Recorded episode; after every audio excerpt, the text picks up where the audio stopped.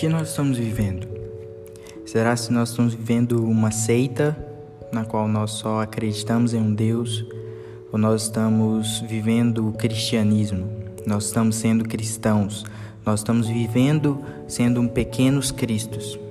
Porque o nosso Deus que criou os céus e a terra e nós cremos nisso, ele achou pertinente deixar um livro para nos guiar, para nos ensinar cada dia como ser como ele.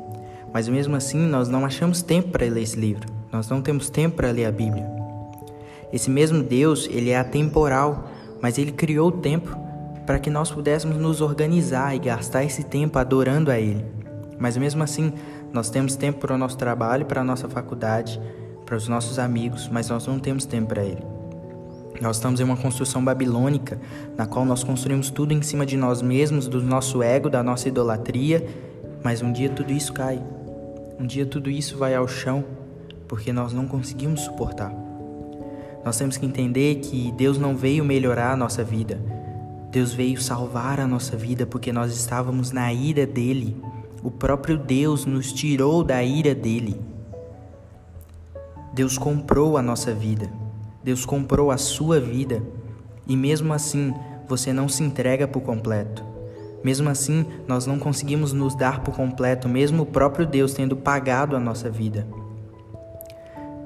Nós não enxergamos o nosso Pai como um rei. Nós não enxergamos o cristianismo como um reino, um reino vindouro. Nós não vamos para o céu. O reino dele será estabelecido nessa terra. E ele chama para que nós pudéssemos governar com ele esse reino.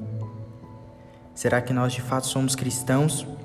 Nós estamos seguindo uma seita aos domingos, que a gente vai, que nós vamos, a gente se sente feliz e a gente volta e durante a semana a gente é a mesma coisa.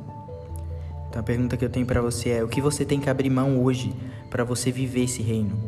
O que você tem que largar hoje para você viver esse reino? Não é tempo, não dá tempo de sepultar pai, não dá tempo de enterrar os mortos, desde que eles se enterrem, porque o reino dos céus está próximo. Isso tudo é bondade porque ele não veio ainda, porque ele está dando tempo que nós possamos nos arrepender das nossas más obras e nós possamos nos alinhar a um caminho de retidão e santidade. Então essa é a minha pergunta. O que nós estamos vivendo? Será se nós temos que abrir mão de algumas coisas? Será se nós estamos idolatrando algumas coisas dessa terra? Porque ele virá. E que nós possamos clamar: Maranata, ora vem.